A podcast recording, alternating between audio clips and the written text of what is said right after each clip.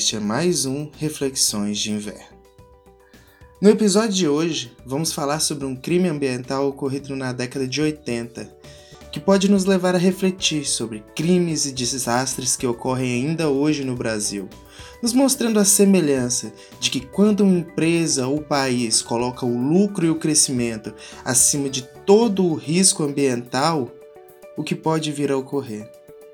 Hoje vamos falar sobre o desastre na vila de Socó e de como Cubatão, na década de 80, ficou considerada a cidade mais poluída do mundo.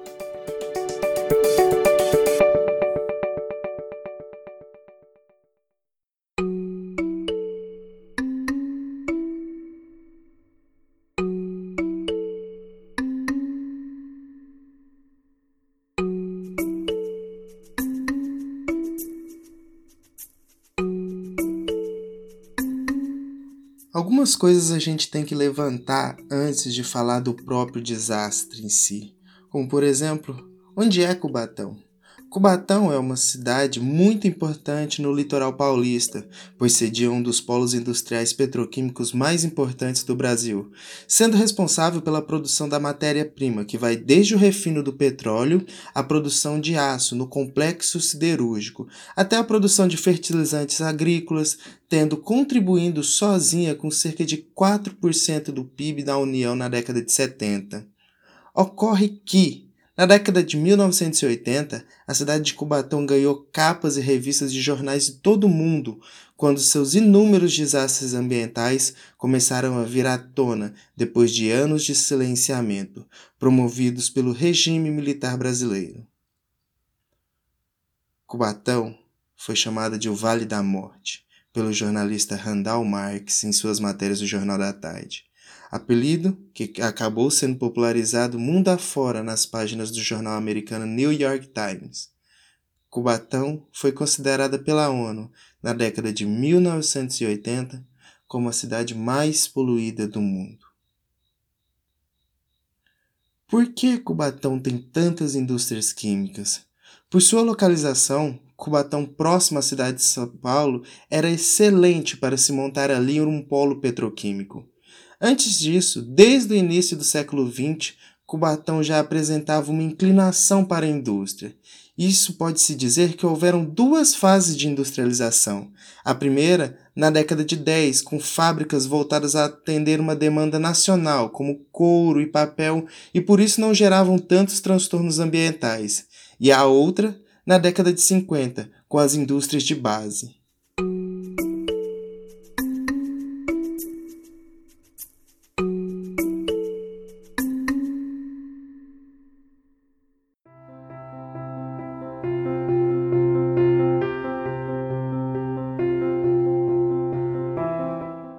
Na década de 50, Cubatão não foi a escolha a esmo, e sim era uma vantagem geográfica, pois sua proximidade com o Porto de Santos, que na época era o maior porta de escoamento do café do interior paulista, também tinha uma linha ferro que passava próxima, e além de contar com seus rios que escoavam para o mar, facilitando assim o escoamento de toda a produção.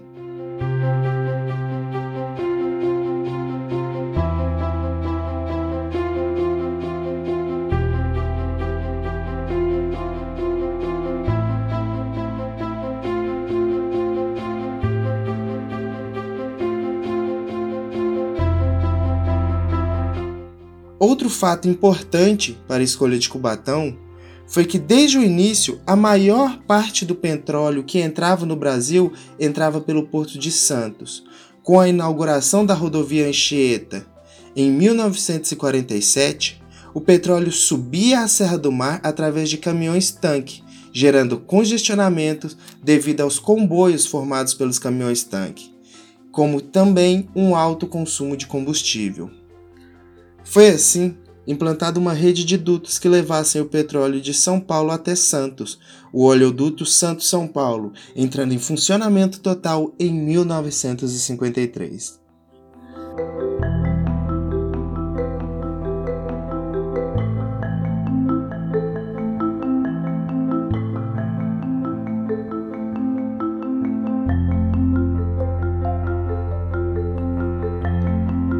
Na década de 60, Cubatão já se via com um enorme polo industrial e petroquímico, fazendo com que o governo investisse cada vez mais, gerando em 68 o grande milagre econômico. E quanto mais se investia, mais o governo investia pesado, chegando a transformar a área em área de segurança nacional, pois ali estava o tesouro da nação. E desta forma, Transformando essa área em área de segurança, era impossível qualquer tipo de política que chegasse a colocar freios nessa indústria desenfreada que só levava cada vez mais consumo.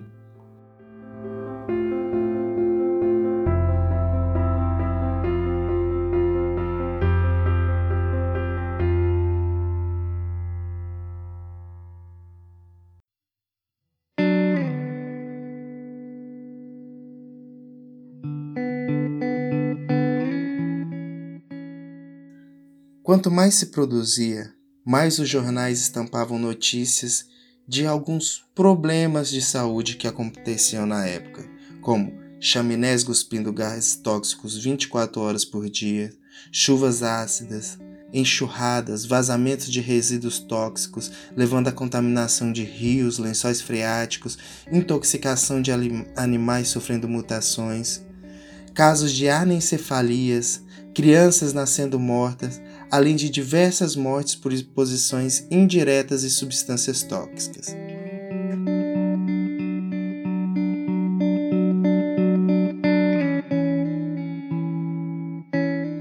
Esse cenário foi se agravando durante a década de 70, quando ocorria mais intensidade com o descarte de resíduos industriais de fábrica, como os de pentaclorofenato de sódio da multinacional francesa Rhodia entre outras indústrias, em rios e loteamentos ou áreas de Mata Atlântica da Baixada Santista, em distâncias de até 70 quilômetros do polo industrial. Mas na década seguinte é que temos um período de mudança no imaginário de desenvolvimento de Cubatão.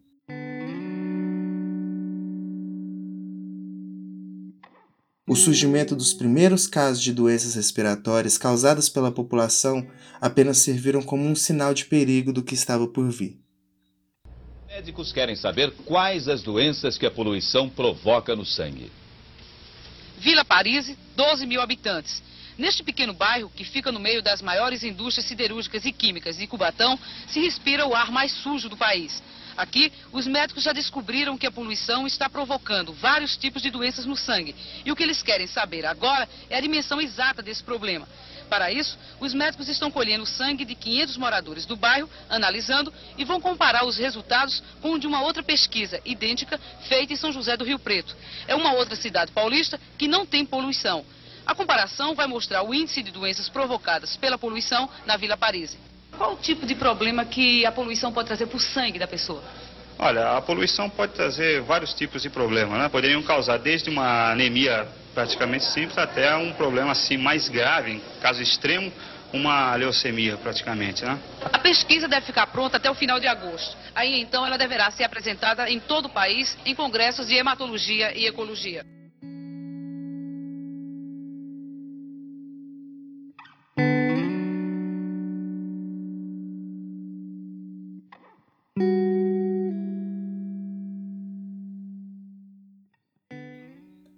As primeiras intoxicações comprovadas pelo pentaclorofenato de sódio, fabricado na Ródia, surgiram meio de abertura política no fim da década de 70 e no início dos anos 80, e contribuiu para iniciar o debate sobre a relação entre política desenvolvimentista e problemas ambientais. Mas Cubatão precisou das suas próprias tragédias para ganhar atenção no mundo nos anos de 1980. Cubatão apareceu nas manchetes de jornais de todo o mundo quando ocorreu o seguinte desastre: a explosão da OSSP e o incêndio da favela de Vila Socorro. Outro acidente da Petrobras. Isso é o que sobrou da favela de Vila Socó depois de seis horas de fogo e desespero. A Petrobras diz que 93 pessoas morreram. As famílias dizem que foram quase 600. Vila Socó fica no Distrito Industrial de Cubatão, a 55 quilômetros de São Paulo. Perto de 10 mil pessoas viviam na vila em 2 mil barracos, construídos sobre o oleoduto da refinaria. Na noite da tragédia, um dos tubos de gasolina se rompeu.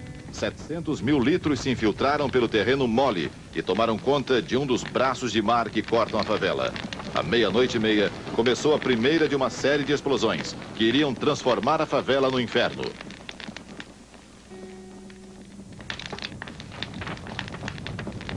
Você se sente agora, depois de toda essa destruição, mas mesmo assim sabendo que o senhor conseguiu salvar muita gente daqui? Francamente, eu me sinto muito aborrecido. Tem momentos que me dá vontade de chorar, sempre está dando um nozinho na garganta, como agora, por exemplo, de, de pensar tudo isto aqui, o que aconteceu.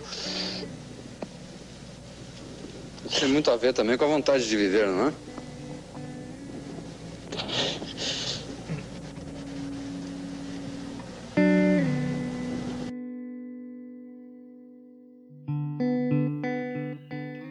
Na madrugada de 24 para 25 de fevereiro de 1984, um vazamento de 700 mil litros de gasolina da OSSP causou a explosão de tubulação de oleoduto que passava por debaixo das palafitas que formavam a favela conhecida como Vila Socó, ocasionando no incêndio de 470 palafitas e provocando a morte oficial de 93 pessoas, Localizada na altura do quilômetro 57 da rodovia Anchieta, a Vila Socó, nome pelo qual era conhecida a Vila de São José, possuía na época do desastre um núcleo habitacional de 6 a 8 mil.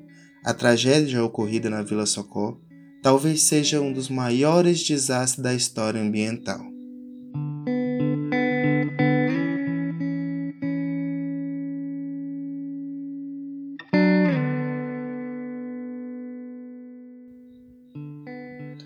Agora você deve estar se perguntando: quem são os responsáveis por isso?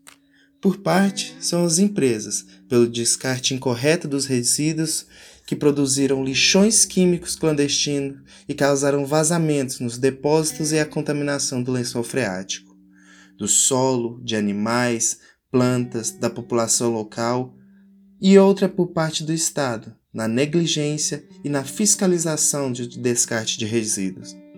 Entende-se que esses tipos de desastres ambientais ocorrem devido às configurações que se condicionam os processos sócio-históricos da industrialização brasileira, fruto de uma política desenvolvimentista que, no anseio de inverter a política econômica importadora para exportadora, investiram pesado na industrialização do país.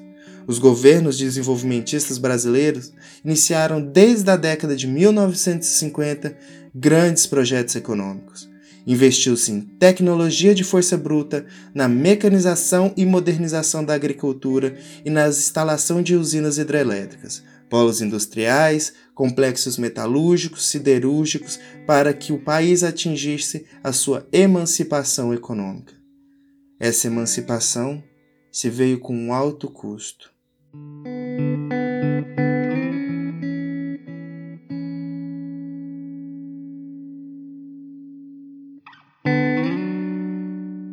Os culpados foram punidos? Eu acho que a melhor forma é eu ler um trecho da Folha de São Paulo do dia 24 de fevereiro de 1994. Ninguém foi responsabilizado. Da Agência Nacional Folha, em Santos. Ninguém foi considerado culpado pelo incêndio na Vila Socó.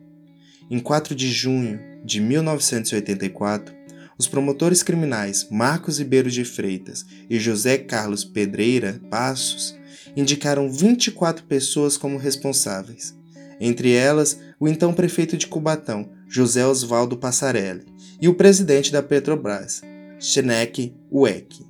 Passarelli e Uek, para os promotores, tinham um conhecimento do perigo, mas não tomaram providências.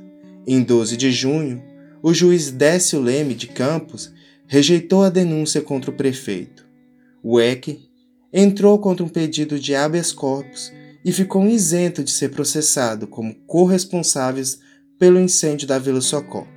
Em 17 de agosto de 1985, a segunda vara de Cubatão condenou 12 funcionários da Petrobras como responsáveis pela morte de 93 moradores da Vila Socó e apenas de sete meses e um ano de prisão. Em 8 de agosto de 1986, todos foram absolvidos. O relatório da promotoria e o laudo do Instituto de Criminalística da Polícia Científica consideram a Petrobras negligente e imprudente. O engenheiro de segurança Celso Antiesa, de 45 anos, um dos consultores que elaboraram o relatório da promotoria, afirma que houve desleixo da Petrobras. O laudo cita parecer do engenheiro Reginaldo Fernandes Ribeiro, perito do Instituto de Criminalística, que fala de acentuado índice de corrosão no ponto de rompimento do duto em frente à Vila Socó. Não existia revestimento no duto contra a corrosão, afirma Antienza. Em 2 de março de 1984, a Petrobras divulgou as conclusões de uma sindicância interna sobre o acidente. A estatal concluiu que o incêndio provocou perdas de vida em razão da localização da favela ao longo dos dutos, a despeito de Petrobras ter advertido as autoridades.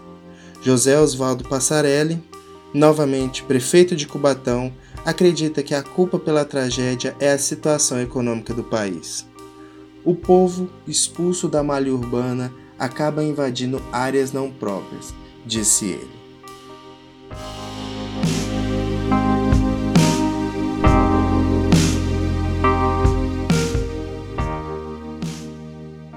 O propósito desse podcast foi trazer essa história e te fazer pensar um pouco. Estamos em fevereiro de 2019. Há poucos dias, uma barragem de rejeito de ferro desmoronou e matou mais de 100 pessoas, entre outras que estão desaparecidas em Brumadinho, Minas Gerais. A história é cíclica, e sempre que visamos um sonho de desenvolvimento atrás apenas de lucro, sem pensar nas consequências socioambientais, a realidade insiste em nos trazer as consequências, com percas incalculáveis da vida humana e da natureza.